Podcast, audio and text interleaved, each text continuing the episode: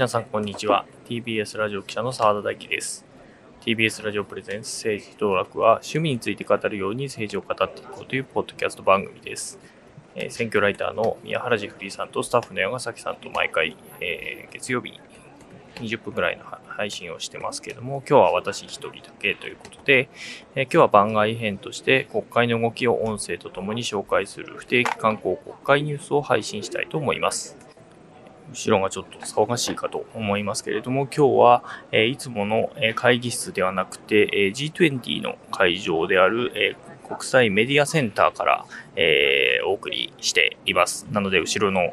え雑音等々も聞こえると思いますが、まあ、そこも臨場感ということでお聞きいただければと思います。え今回紹介したいのは入管法をめぐるニュースです。この法律は2年前に外国会に提出されたんですけれども、廃案になりました。でそれが再び提出されたもので、えこれまで制限のなかった難民申請の回数を原則2回までに制限すること、それから、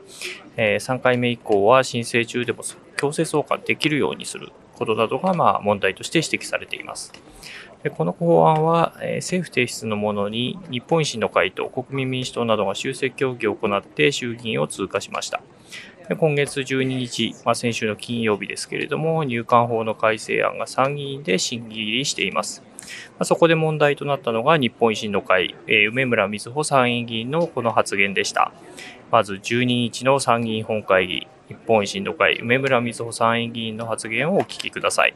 政治道楽上村瑞穂君。日本維新の会の梅村瑞穂です。会派を代表し、ただいま議題となりました、出入国管理及び難民認定法及び日本国との平和条約に基づき、日本の国籍を離脱した者等の出入国管理に関する特例法の一部を改正する法律案について質問いたします。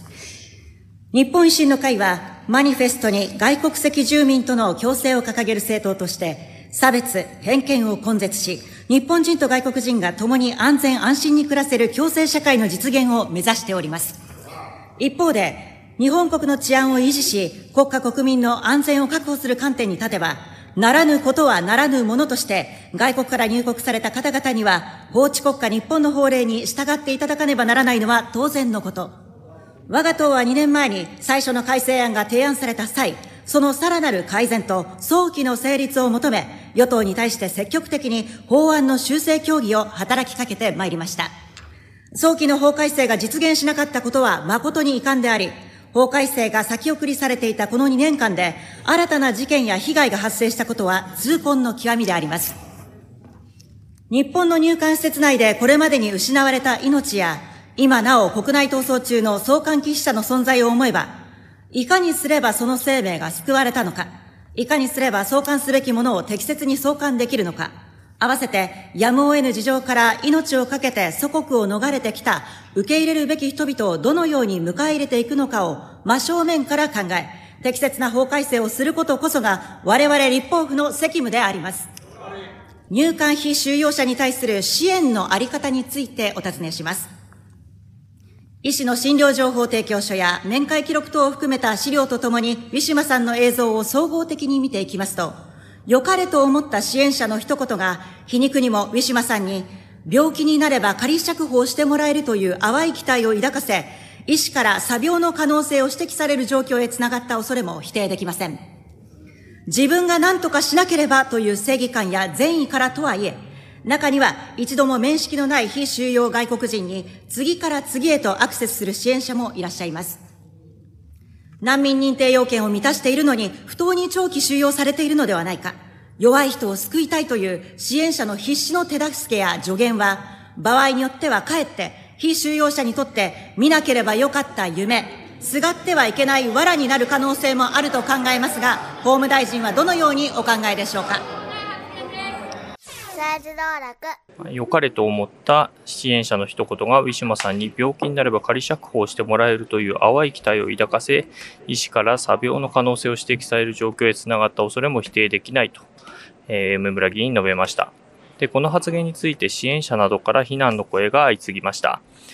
梅村発言について、え事実確認をする質疑、これが行われています。今週16日火曜日、参議院法務委員会、社民党の福島瑞穂議員と出入国在留管理庁西山次長のやり取りです。政治道楽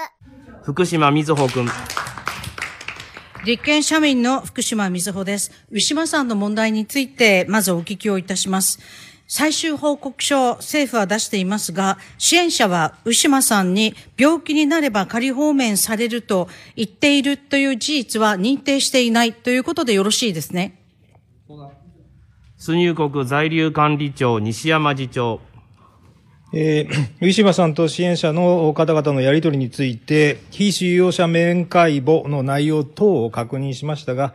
えーその中に病気になれば仮放免になるとの支援者の発言は確認されず、ご指摘の上の認定はいたしておりません。福島みずほ君。はい。病気になれば仮放免されると言ったという事実がないということ、まあ、法務省から言っていただきました。それでは、最終報告書で、ウィシュマさんが病気になれば仮放免されるとの淡い期待を抱いた、えー事案、事実ということが、おこれを認定していないということでよろしいですね。西山次長。えー調査報告書では、支援者の発言によってウィシュマさんが病気になれば仮放免してもらえるという淡い期待を抱いたという認定はしておりません。福島みずほ君。はい。えーそのようなことはなかったということです。えー支援者はウィシュマさんに病気になれば仮放免されると言ったという事実もなければ、ウィシュマさんが病気になれば仮放免されるとの淡い期待を抱いた事実というものもありません。こういうことが言われることそのものが、やはり、ウシマさんの死を、やっぱ貶めるものだというふうに思います。政治道楽政府側は、まあ、この上村議員の、えーまあ、疑問というかですね、それを否定しています。でその上で質疑に立ったのが梅村議員でした。まず冒頭なんですけれども、12日の本会議に、えー名古屋入管で亡くなったスリランカ人女性ウィシュマ・サンダマリさんの遺遺族らが、まあ、傍聴していたことについて触れています。えー16日火曜日の参議院法務委員会、日本維新の会、梅村瑞穂参院議員と参議院法務委員会の杉委員長です。えっ、と、私、昨日、ご遺族が本会議場、あ、昨日じゃないですね、先週、ご遺族が議場にいらっしゃるということを存じ上げておりませんでした。報道で知りまして、え、報道ですかね、SNS で知りまして、あ、そうだったのだなと思いながら、あの、その事実を知ったわけなんですけれども、えー私ども誰が傍聴しているのか知ることが、ああの、いまいちできないケースが多いと思うんですね。ちょっと確認をしたいんですけれども、この法務委員会でも誰が傍聴されているのかっていうのは、あの、知る、う基本知っているものなんでしょうか？えー傍聴許可、あ委員会の、あの、法務委員会におけます傍聴に、傍聴者についてお答えいたします。傍聴許可願いにより、代表者の氏名等と人数は把握をしており、あできますが、代表者以外の氏名等については把握をしておりません。梅村瑞穂さん、瑞穂君。はい。えちなみに委員長は本会議にて、ウィシュマさんのご遺族が傍聴されていたということをご存知でいらっしゃいましたでしょうか？あ、私は承知をしておりません。はい。梅村瑞穂君。はい、ありがとうございます。委員長と同じく私も存じ上げておりませんでした。政治道楽三島さんの遺族が梅村議員はあの傍聴してたということを知らなかったというふうに言ってたんですけれども、この後質疑に立ったのが共産党の二比議員、えこんな発言をしています。同じ日のえ共産党の二比総平議員です。政治道楽二比総平君。えー本会議場において、えーウィシュマンさんのご遺族が遺影を持って傍聴されるということは、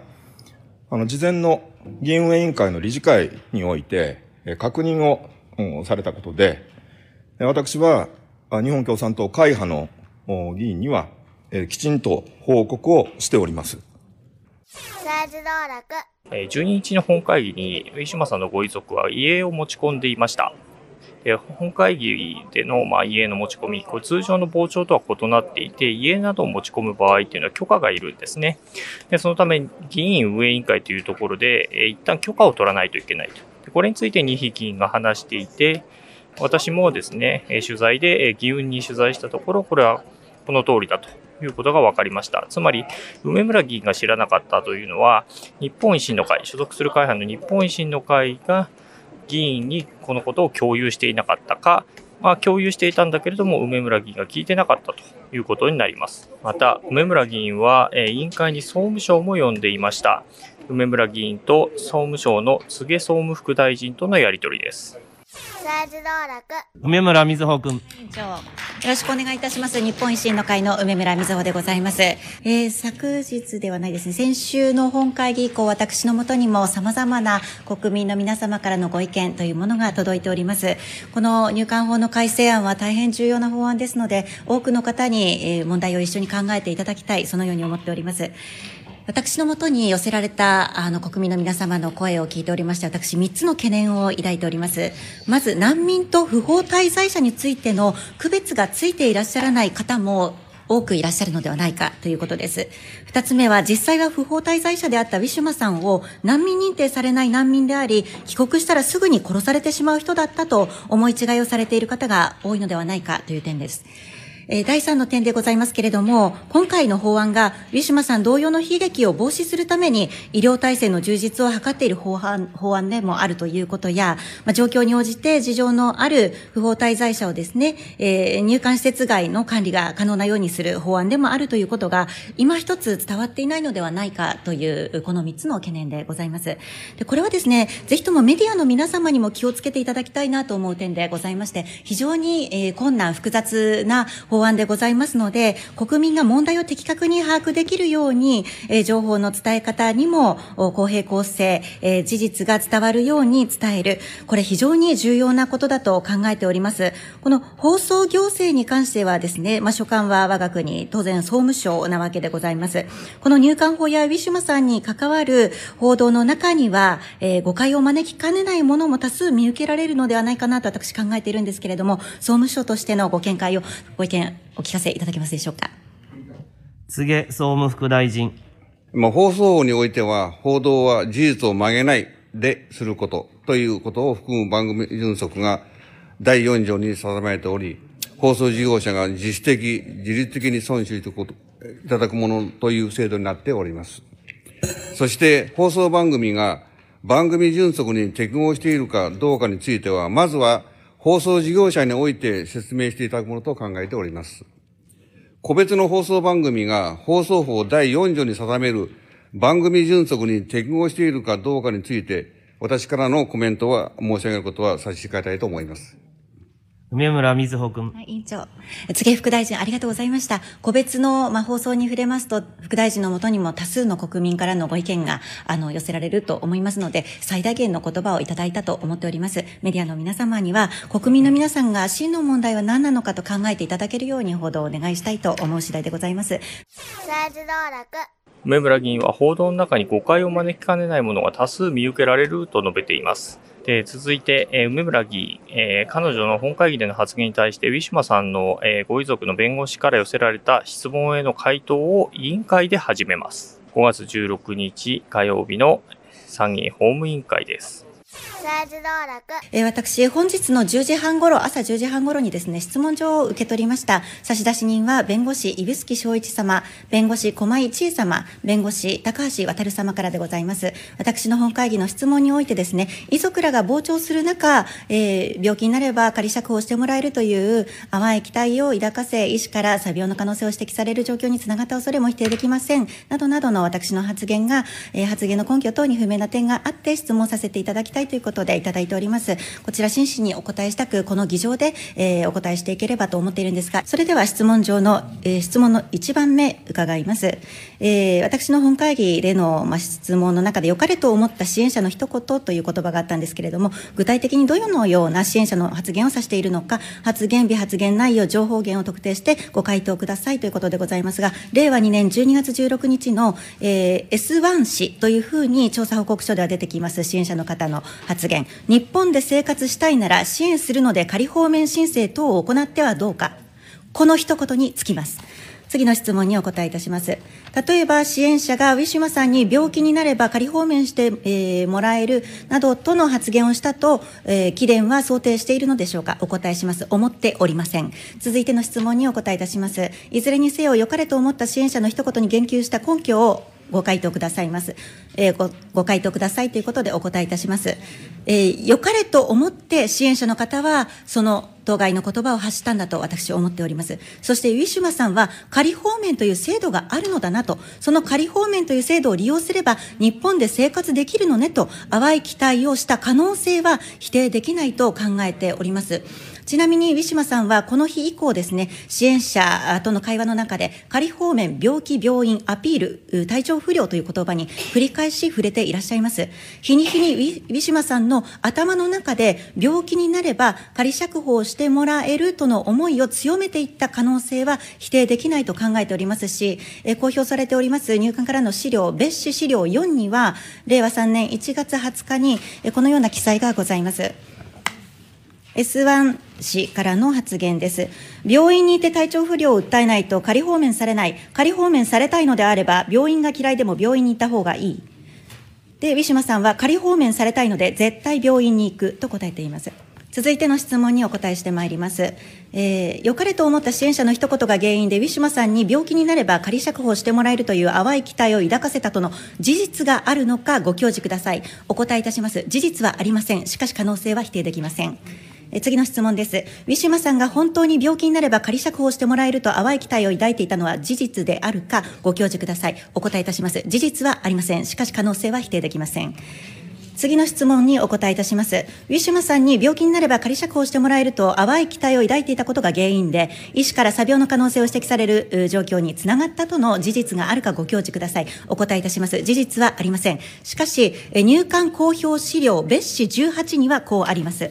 こちらは診療情報提供書というもので公表されている資料ですが、医師からの精神科初診時サマリーと書かれたところの項目です。支援者から病気になれば仮釈放してもらえると言われた頃から心身の不調を生じており、詐病の可能性もある。確定はできないが、病気になることで仮釈放してもらいたいという動機から、詐病、身体活障害、いわゆるヒステリーを生じたということも考えうるというような言葉が、資料の中にも見受けられるところでございます。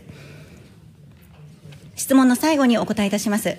いずれの発言も、おまあ、調査報告書ですね、えーの記載からは乖離していますが、入管職員からの事前の説明においても、良かれと思った支援者の一言で、ウィシュマさんが病気になれば仮放免されるとの淡い期待を抱き、医師から詐病の可能性を指摘される状況につながったのとの説明がなされたか、ご回答くださいということで、ご回答申し上げます。いいえ、すべて私が公表されている資料を拝見して、あるいはウィシュマさんの、えー膨大なですね、あの、ビデオを視聴しましたときに、彼女のビデオ内での姿、発言、まあ、刑務官や看護師らとのやりとり、えーを見てですね、私の中で考えに至ったものであり、入管職員からこういうふうに告げられたというものではございません。以上、ご回答を申し上げました。支援者の方は、いい方々ばかりです。善意でですね、接するわけです。でも自分が思っている善意と、あの、国が求めている方向性と違うことってあり得ると思うんです。教えてもらったら、あ、そうなのって。例えば、ハンガーストライキの危険性は、入管は非常によくご存知だと思います。だからこそ、ハンガーストライキがいかに危険かということを思えばですね、仮放免という言葉と、病気っていう言葉を同じ文脈の中に入れることの危険性っていうことも、はっと気づくことがあると思います。そういったところ、こう安易にセットで使うと連想させるよっていうことも命に関わることですから、教えて差し上げた方が支援者の方にとっても、あ、そうなんだっていう事実になるかと思うんです。ここで今一度本当に大事なことなので、ウィシュマさんの詩、先ほど他の委員から、餓死だったのではないかっていうような、あの、言葉もありましたでしょうかね。で、そういったことも考えうると思うんです。で、それって、あの、こう、死因わからないわけですから。なんか病気らしいみたいなところまでは出てますよ。でも、詳細は不明なわけですから。でも、ハンガーストライキによる体調不良によって亡くなったのかもしれないし、結局死因はわからなくなってきている。あ、あの、今私のあの質疑時間です。これは私が思っているところですね。で、あの、どんなことかわからないけれども、ハンガーストライキと、ウィシュマさんの状況は違う。でも近しいかもしれない。まあそういったところも、全くおかしい。まあ、わか、あの、それはわからないですね。ウィシュマさんがもう、あの、亡くなってしまっていますので、ご本人に聞かなければわからないことなんです。なので、命に関わることにも関係する情報を支援者にお伝えするというのは非常に重要なので、ぜひともガイドラインを前向きに検討していただきたいと思うんです。梅村議員はこのように述べまして、ハンガーストライキで亡くなった可能性を否定できないとまで、えーおっしゃっていました。で批判はこれによってさらに広がったので、えーまあ、翌日の水曜日、えー梅村議員を我々直撃したんですけれども、カメラの前では一切答えませんでした。で、なぜかというと、まあ、今はマスコミの皆さんを信用できる状況にないというふうにして、えカメラの前でのぶら下がりを拒否したんですね。でもそれでも、えー粘り続けまして、えーある記者が、まあ、真意は伝わっているというふうに、元の発言の真意は伝わっているとお考えかというふうに問うたんですけれども、伝わっていませんと述べたんで、じゃそもそも真意って何なんですかというふうにさら問いしたんですね。でそしたら、梅村議員は一言で申し上げられるようなものではないというふうに答えました。で、私からもですね、委員会でそもそもこの弁護士からの梅村議員に対する、ある種私的な質問に対して答えるというのは適切だったのかと問うたんですけれども、委員会で申し上げている考え方に非常に深い関わりのあることなので、え国民の皆様に知っていただいた方がいいということで、え国が残る限り存続する議事録に残るという、これ以上ない形でご回答を申し上げているというふうに述べています。まあ、あえてやったのかと聞いたら、まあ、あえてだというふうに、えー梅村議員は言っていました。で、梅村議員さらに、え一部の切り取りが先行する、まあ、これをメディアの報道に対して言ってるんですけれども、今の状況で私が議場外でお話をするということは非常に難しいというふうに言っていて、あの、記者が曲解とか切り取りというのはどういうことなのかと。言ったら、え難民と不法滞在は違うということを明確にしていただきたいというふうに、え梅村議員言ったので、私がその話とウィシュマさんが詐病かどうかというのはリンクする話なのかと。問うたんですけれども、いや必要なことは議場でとだけ述べて、エレベーターに乗って、梅村議員は去っていきました。結果、何も答えなかったということになります。そして同じ日にウィシュマさんのご遺族と、え弁護士が記者会見を行いました。で遺族はや入管収容の犠牲者たち、その家族に深刻な精神的衝撃を与えたと。どうか姉の尊厳を死の後まで汚すことなく姉の名誉を回復してくださいというふうに発言しまして、梅村議員に発言の撤回を求める声明を発表しました。で、弁護士からも詐病で人が死にますかというような発言もありました。そして、えーその翌日、18日の木曜日です。梅村議員は参議院法務委員会の質疑に立ちました。で、この後の音声、梅村議員の発言の音声を出すんですけれども、突然、あの、大きな声が出たりとか、土星のようなものが聞こえますので、そういった発言で過去にしんどい思いをされた方、ちょっと聞きたくないなという方は、えー離れていただいて全く問題ありません。それでは、えーお聞きください。えー5月18日、参議院法務委員会、梅村瑞穂参院議員と、出入国在留管理庁の西山次長、それから斉藤法務大臣とのやりとりです。本日は午前中の質疑に、ウィシュマ・サンダマリさんのご遺族、妹さん2名、ワヨミさんとボールニマさんが傍聴されていました。お二人にとっては、私は姉を冒涜する、ひどい日本人と映っていることでしょう。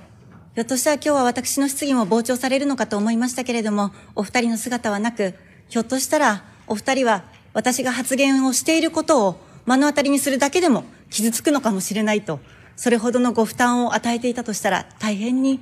申し訳ないなと思う次第であります。真実を知りたいという遺族の気持ちは、国会議員の中でも、分かっている議員の方であると自負をしております。だからこそ、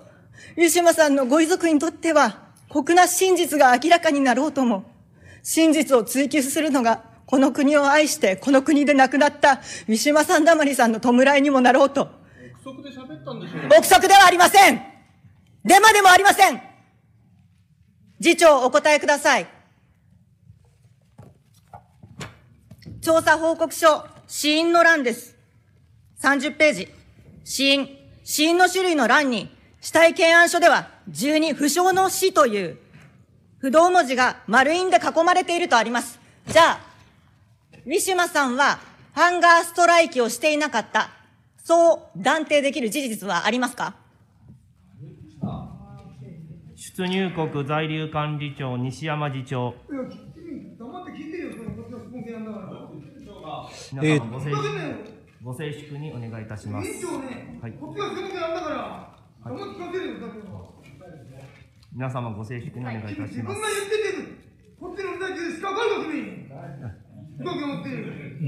みな皆様皆様皆様ごせご静粛にご静粛にお願いいたします。皆様ごせご静粛にご静粛にお願いします。ご静粛にお願いいたします。今あの今今ご静粛にお願いします。ご静粛にお願いします。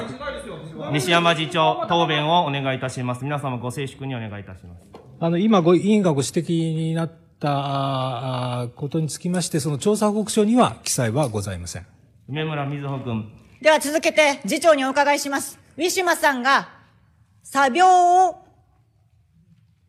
していた。まあ、作病だった。ウィシュマさんが作病だった。それを否定できる事実はありますか？じゃあ、もう質問変えます。ウィシュマさんは作病ではなかった。ウィシュマさんは作病ではなかった。そう断定できる事実はありますか？西山次長、皆様ご静粛にお願いします。あの、今委員がご指摘になった事実につきましても、報告書には記載はございません。梅村瑞穂君。どこがデマなんですか？どこが憶測なんですか？私の根拠はちゃんとあります。これですよ調査報告書、そして資料、ウィシュマさんのビデオ。加えて、私は有権者や国民の皆さんからリアルでもサイバー上でも様々な声を聞いてきたんです。そうして報道資料にも目を通し、自分でも想像をし、一生懸命にウィシュマさんの死の真相を知りたいと、夢にウィシュマさんが現れるまで考え抜きました。そして推知して導き出された可能性を、ここで発言しないのは国会議員としての私の職務怠慢でございます。支援者のあり方について疑問を呈する質疑というものはあまり見受けられません。支援者のあり方、考えなくちゃいけなくないですか？支援者のあり方って検討する必要性はあるんですか？ないんですか？斉藤法務大臣。我々は名古屋局の対応について、我々名古屋局を管理しているわけですから、その党費を判断するにあたって必要な範囲で調査をさせていただいたということに尽きるわけであります。梅村瑞穂君。支援者にね、国籍も年齢も問わず会えるんですよ。電話したってノーチェックです。こうやってね、声が上がるたびに、なんかあるのかなって。これから支援団体、つぶさにチェックする必要あると思いますよ。支援のあり方。ご静粛にお願いいたします。私たちは何のために面積特権持ってるんですか？タブーに切り込むこともできる。今の発言はないでしょう。ひどいでしょう。もう面積特権はそんなためにあるわけじゃないでしょう。タブーに切り込むことができるためにはないんですか発言だからって言って何でも言っていいわけじゃないでしょう。もちろんです。ひどいぞ。もちろんですよ。面積特権はそういうためじゃないでしょう。ご静粛にお願いいたします。委員長。梅村瑞穂君。私はそうやってタブーを作って触れてはならないものっていうのを作り出して言論を封殺していく。そうやって息苦しい日本になっていくのも嫌ではありますし、けれども時代の流れとして当然のことかもしれません。ただ、先ほども申しました。私は、この国の国会議員としてやらねばいけない責務は何かと、ただひたすらに考えているんです。別にこんなバッジなんて惜しくないですよ。政治道楽えここでも梅村議員発言撤回しませんでした。えーしかも国会議員の面積特権に触れて、いや、これによってタブーに切り込んでるんだというふうにむしろ、うん、居直るようなところも見えましたよね。で、これらの発言があった後、同じ木18日木曜日の夕方なんですけれども、日本維新の会は梅村議員に対して、まあ、党の指示アドバイスというのを全く聞かずに、えーいたことがま問題があると。で、また、亡くなったウィシュマさんについて、事実の確認ということを逸脱して、自分の思い込みや想像の範囲でかなり感情的な質疑を取り上げたなどとして、法務委員会から外すということを決めました。で、さらに、登記委員会にかけるということで、処分のする可能性が、まあ、出てきたということになります。で、これに対して、梅村議員の方は、えー、処分があれば、まあ、受け入れるという趣旨の発言はしたけれども、まあ、発言は信念に基づいているということで撤回しないというふうに主張しています。で、これ一連の流れを見てくると、まあ、梅村議員の個人の問題のようにも見えるんですけれども、まあ、党としても処分するということで、ただこれ、個人の問題なのかという疑問が残るんですね。これ何からわかるかというと、質疑からわかります。えー、梅村議員が質疑に立った18日木曜日の参議院法務委員会の後、えー、質疑に立った日本維新の会鈴木宗男参院議員と出入国在留管理庁西山次長との質疑です。私はこれ、純粋に牛間さんをなんとか、この精神的にも肉体的にも安心させたいとかっていう気持ちで言うならばいいけどもですね、ある種の誘導的にも取れる話ですね。この言いぶりは。この点次長どう思います？仮放免されたいならば、病院に行くしかないという。これ、支援者の人が言うべき私は、あの言葉がどうかも含めて次長はどういう受け止めですか？出入国在留管理庁西山次長。この面談録におきまして、あの今、委員がご指摘になりましたようなあの言葉があったということは確認ができております。ただ、その趣旨につきましては、あ私としてですね、何かしらの評価、コメントを加えることは、ちょっと困難であるということでご了解、あのご理解いただければと思います鈴木宗男君。次長ね、その難しいこと言ってんじゃないんですよ。私の受け止めについて、次長はどう思うかということと、一番大事なのは、支援者がそこまで誘導してもいいかどうかということをですね、役所としてどう考えるかということを聞いてるんですよ。次長、私が読むから、あんたよく聞いて、それで答えてください。このお医者さんはですね、支援者から病気になれば仮釈放してもらえると言われた頃から、心身の不調が、不調を生じており、作病の可能性もあると書いてる。間違いないですね、これ。西山次長。え記載内容は今、あの、お読み上げいただいた通りでございます。はい、このように、えー、鈴木宗男議員もほぼ梅村議員と同じような質疑をしていますよね。元の発言については、えー、音喜多政調会長もですね、新聞報道等でも重なる部分がありましたので、問題提起として容認されうる範囲というふうにしています。これ元の、えー、先週12日の梅村議員の元の発言については党としてゴーサインを出したというふうに日本維新の会の音喜多政調会長は言っています。ということで、やっぱりこのそもそもの話というのは日本維新の会の党としての考え方っていうのが今回の事案のスタートになったのではないかというふうに見て取れます。で今回、やはり梅村議員の発言だけが、まあえー、注目されるようになってるんですけれども、うん、果たしてそうなのかと、それでいいのかという問題は残ったと言えます。そして今週はやはりこの梅村議員の発言だけがま注目されるような面もあったんですけれども、入管法の質疑でちょっと興味深い質疑がありました。えー、5月18日木曜日、参議院法務委員会共産党二比総平議員と出入国在留管理庁西山次長とのやり取りです。現行の入管法。で、その入管収容というのがどれだけむごいかと、あの、いうことを、上島さんのケースで、改めて、ちょっと皆さんに思い起こしてもらいたいと思いますけれども、調査報告書の58ページには、2月の15日に、上島さんの仮放免許可申請が却下される。プロセスが書いてあります。担当者がですね、えー、原案を作る。で、そこに所定の決済を経る中で、どんなことが書き込まれたかと2項目だけ、私、確認したいと思いますが、次長。仮放免を許可すれば、ますます送還困難となる。もう1項目は、一度、仮放免を不許可にして立場を理解させ、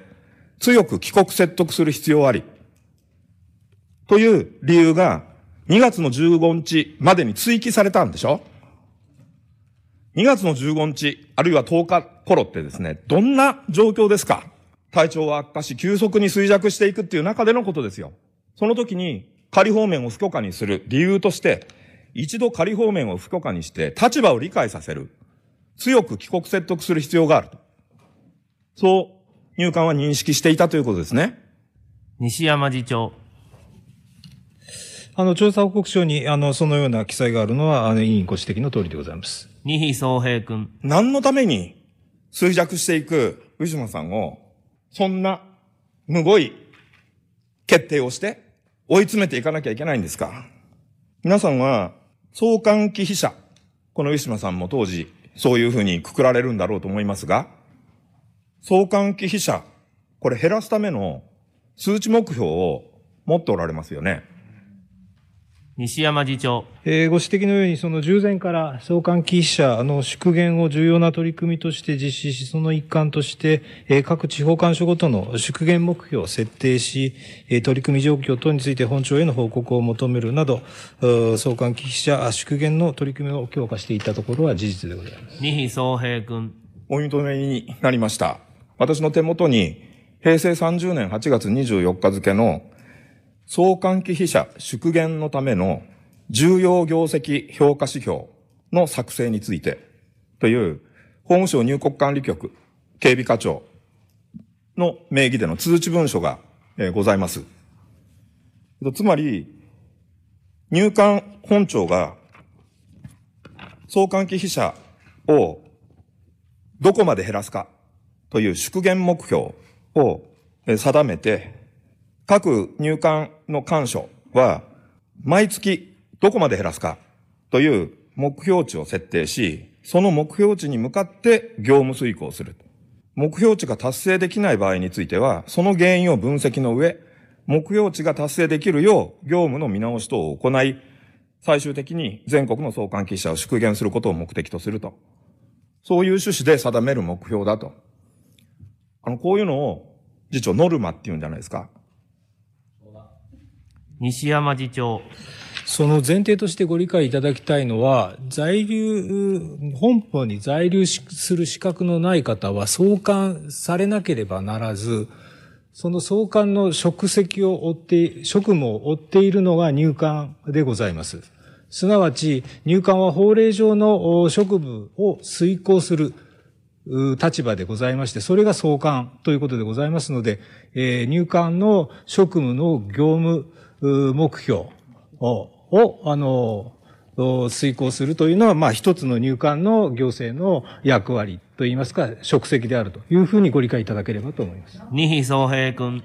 つまり相関ありきっていうことなんですよ。もちろん、多数の、ほとんどの方はですね、えー、退去強制自由があって、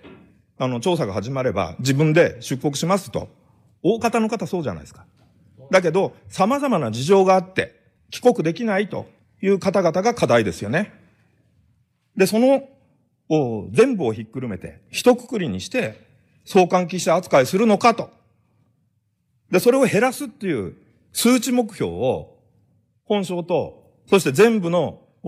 えー局に持たせて、それを毎月、数値、数字を把握して、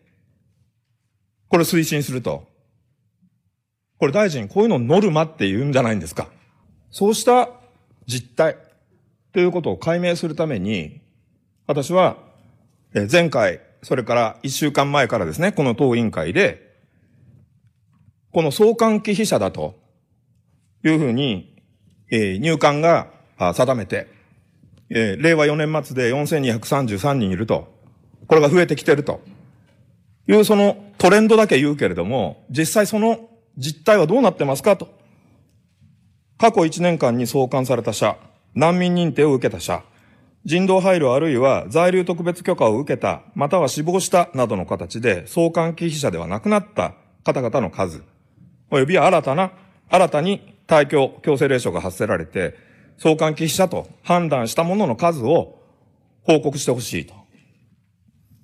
それから送還忌避者、4233人の退去強制令書が出た後に、まあ、令和4年末まででいいですよ。その期間に、その間に、どれだけの期間、日本にいらっしゃるということになっているのか、その数字を提出してくださいと。2回にわたって申し上げて、ない。統計は作成していないとおっしゃってましたよね。今朝の、この委員会の理事会において、自民党はじめ与党の皆さん、相当ご努力をいただいたと思うんですけれども、この法案の審議の根幹に関わるので、この委員会の次回審議までに出させたいという理事会の合意になり、入管はこれをやりますというふうにお約束になりました。合わせて、石川議員が求めてきた、前回求められた柳瀬難民審査参与員の審査件数及び勤務時間の提出についても、来週中には提出をするということでお約束になりました。これ提出いただけるんですね。西山次長。え、国会のお求めには真摯に対応いたします。二比総平君。つまり数字はあるっていうことなんですよ。なぜかっていうと、先ほど来、平成30年からの取り組みでですね、毎月報告をしてる、させてるんですよ。しかも、この文書にある、えー、枠なども考えると、この文書に各項目ごとに毎月数字を報告せよというふうに言っていますが、私が求めてきた項目に、えー、従う数字を毎月毎月把握してきたんじゃないかと。それを立法のプロセスでも、つまり2年前のですね、法案を出すプロセスでも、その前の政府の検討会の中でも、それから今回の再提出にあたっても、衆議院の委員会の審議にあたっても、提出してこなかったでしょ？とんでもないんじゃないですか？相関記者が増えてるからこういう改定が必要だと言いながら、求められても数字を出してこなかった。だからこそ、これからが徹底審議ですよ。しっかり数字を出していただいて、吟味しなきゃいけないと。これまでないないと言ってきた相関忌避者のデータがどうもあるらしいということがこの質疑で明らかになりました。で、今回参議院に移ってからどうも与党も含めて、まあ、資料をしっかり出しなさいというふうに、えー、理事会で決まったということなので、まあこれまで参議院の方が質疑は濃いという話をこのコンテンツでもしてきましたけれども、これぞ参議院といった質疑のあり方、そして、え委員会の運営の仕方というところが見て取れるかなと思います。えー、入管法改正案は来週以降も、えー、審議が続きます。どういった動きになるのか注目していきたいと思います。というわけでお送りしてきました不定期観光国会ニュースということで、まあ、反響があるようだったら、えー、また続けていきたいなというふうに思っています。お聞きいただきありがとうございました。ではまた。